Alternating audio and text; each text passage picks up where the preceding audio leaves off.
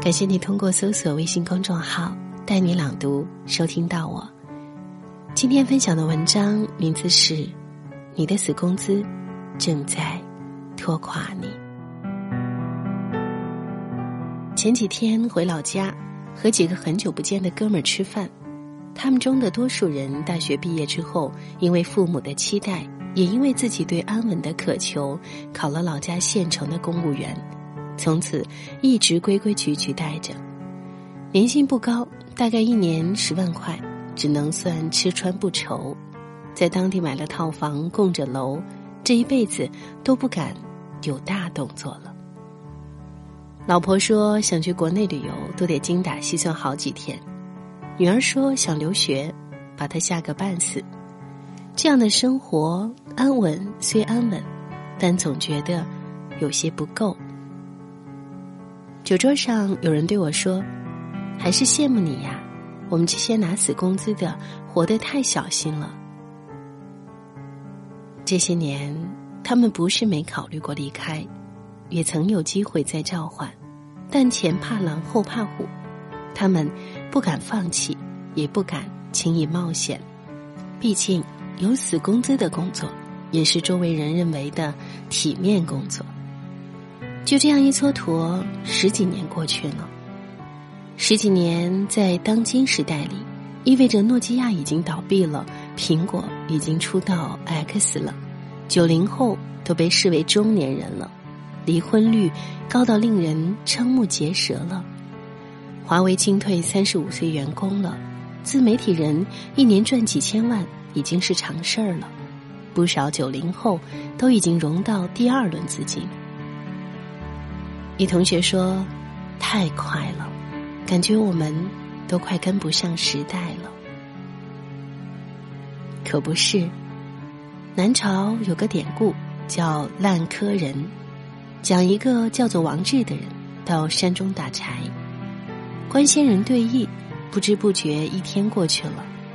他下山来，发现沧桑巨变，已然物非人非，而手中的斧头已经腐烂了。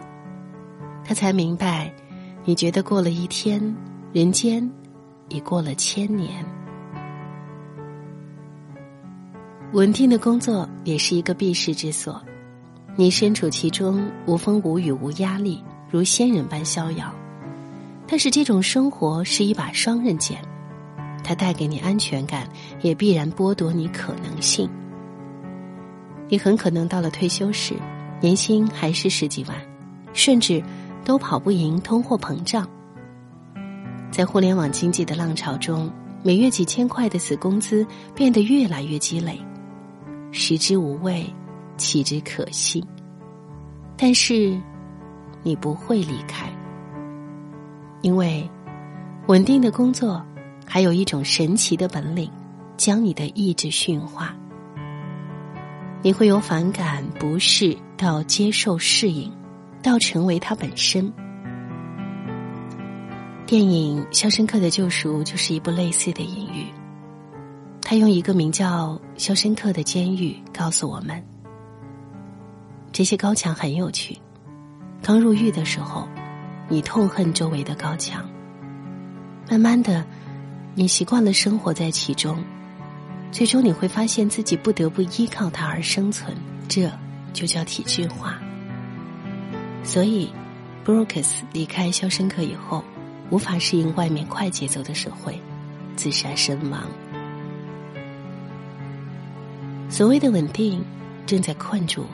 你的生活和未来，因为农耕社会的需求，年轻人和父辈们在择业时都会以稳定作为第一参考因素，因为风险少，意味着广积粮、高筑墙、缓称王。但这种思维显然已经不适应当今社会了。风险少意味着增幅少，增幅少意味着敌不过通货膨胀。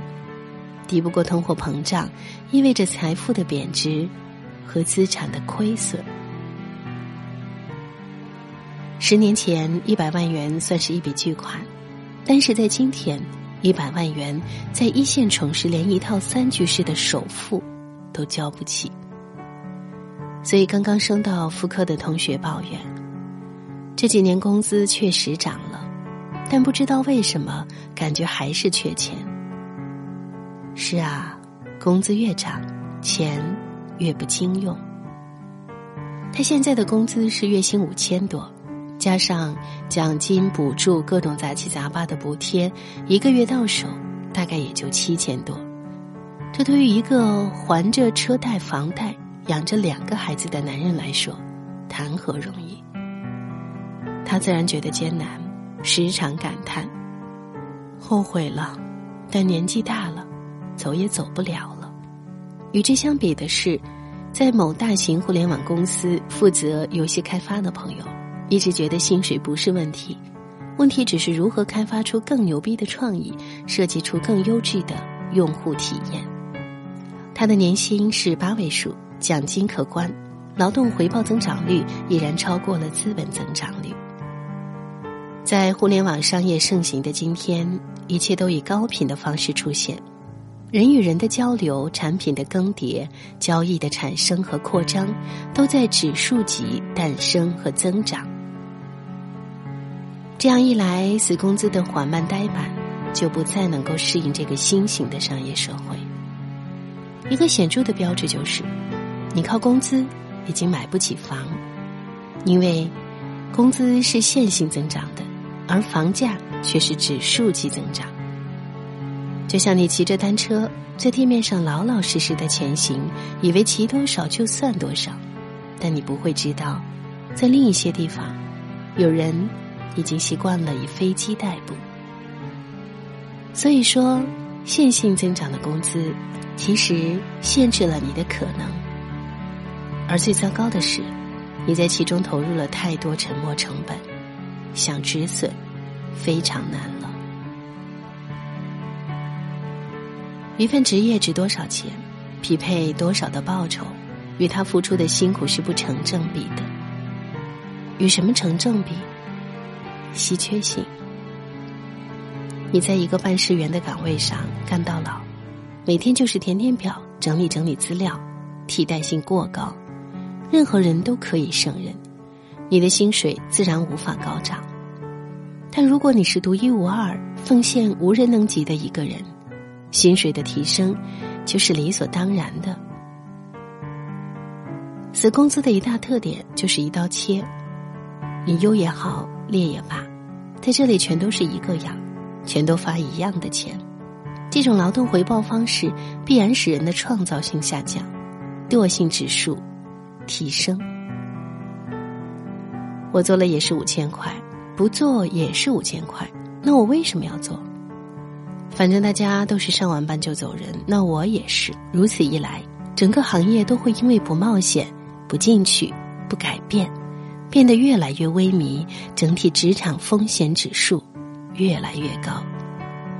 这时，所有人都会面临危机。九十年代职工下岗，在那片哭天抢地中，稀缺性强的人马上寻到了生路，缺乏技能、资本和头脑的。则开始了日复一日的贫穷和挣扎，而在如今，针对稳定工作的改革也已经开始，他们面临越来越多的监管，也面临越来越多的制约，笼子关着，手捆着，能改变的可能性越来越低，可能性越低，稀缺性越低，抗风险能力越差，这是一个恶性循环。所以说，死工资不再是一种职业保障，反而是一种职业陷阱。我以前在报社时认识过一位中层领导，他那个时候混得很好，在单位里受人敬重，在单位外受人欢迎，但是他一直有一种危机感。他说：“现在网络上说的东西，我好像越来越不懂了。”但是他不是固步自封的中年人。他在这种新旧交替的冲击中，打开自己的思维，去学习新理念，研究年轻人喜欢什么，想要什么。后来手机来临，许多传统观念和生活方式更是被冲击的支离破碎。他眼睁睁的看着传统媒体成为了明日黄花，再也不是大众宠儿，于是果断的放弃了他的死工资，和朋友合开了一个文化传媒公司，凭借他对传媒的敏感和出色的专业能力，做得风生水起。如今，人工智能正在飞速发展，快递员可能被取代，律师可能被取代，作家可能被取代，甚至专业技能更高超的工种都有可能被取代。在未来，人人都可能是下岗者。那么，还在拿着死工资的我们，该如何去应对这个残酷的未来现实呢？你只有为自己赋能。令自己更与众不同，更稀缺，更重要，更有影响力，成为一个有光辉的个体。就像一个 U 盘，自带信息，不装系统，随时插拔，自由写作。做到这一些，时代无论如何发展，你都有很大的概率能够抓住机遇，完成财富的积累。作家斯本塞说得好：“当个人和组织的关系变得不再高度依附，当一个人就可以活成一家公司，完成和这个世界的最短连接。而工资作为个人和组织中间的交易载体，在这个互联网时代显得越来越不合时宜，因为雇佣制会退出舞台，合伙制会成为主流。”这篇文章相信可以让很多人警醒吧，也希望对你的生活能够有所启发。我是戴戴，感谢收听今天的带你朗读。如果你喜欢这篇文章，别忘了为他留言点赞。如果喜欢戴戴的声音，可以随时的通过搜索微信公众号“带你朗读”关注到我。戴是不可取代的戴。听完节目，记得早些入睡，晚安，亲爱的。在只有凌晨才不会太拥挤的城市，我披星戴月独自穿行。窗外的一点一滴，在此时此刻才没那么急功近利。岁月平添了我的愁，混杂无形又巨大的压力。这是不是我生命中最难熬的时光？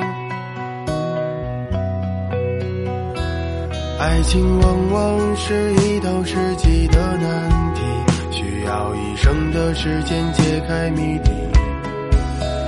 我曾为爱奋不顾身，身还在这里，而如今爱在哪里？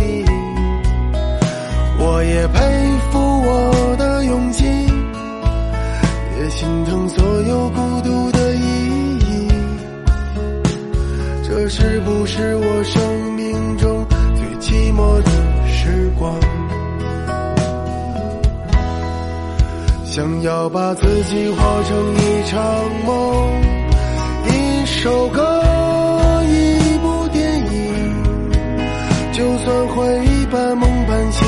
就算压不上，却还是期待所有故事结局。谁会陪我经历风风雨雨，陪我浮沉，陪我远行，从此再不言放弃，也再不言光阴。多年之后，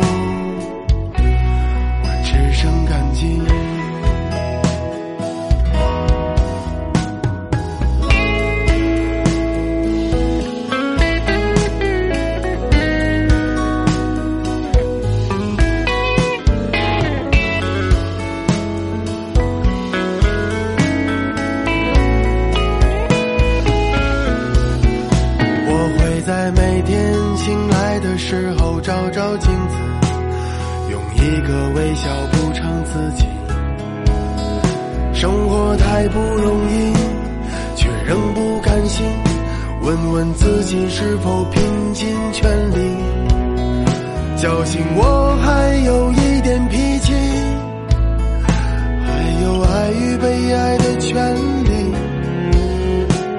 这是不是我生命中最热血的时光？爱是一种能让人翻越所有崎岖。时间停止的东西，只是因一场老境，念一段旧情，我们就犯同一个毛病。我会为谁死心塌地，为谁忘记我何姓何名？这是不是我生命中最浪漫的想要把自己活成一场梦，一首歌，一部电影。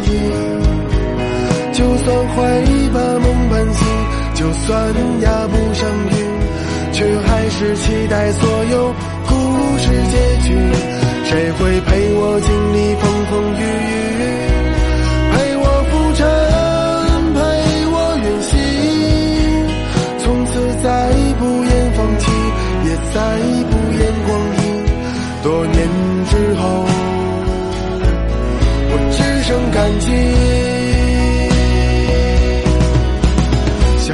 把自己活成一场梦，一首歌，一部电影。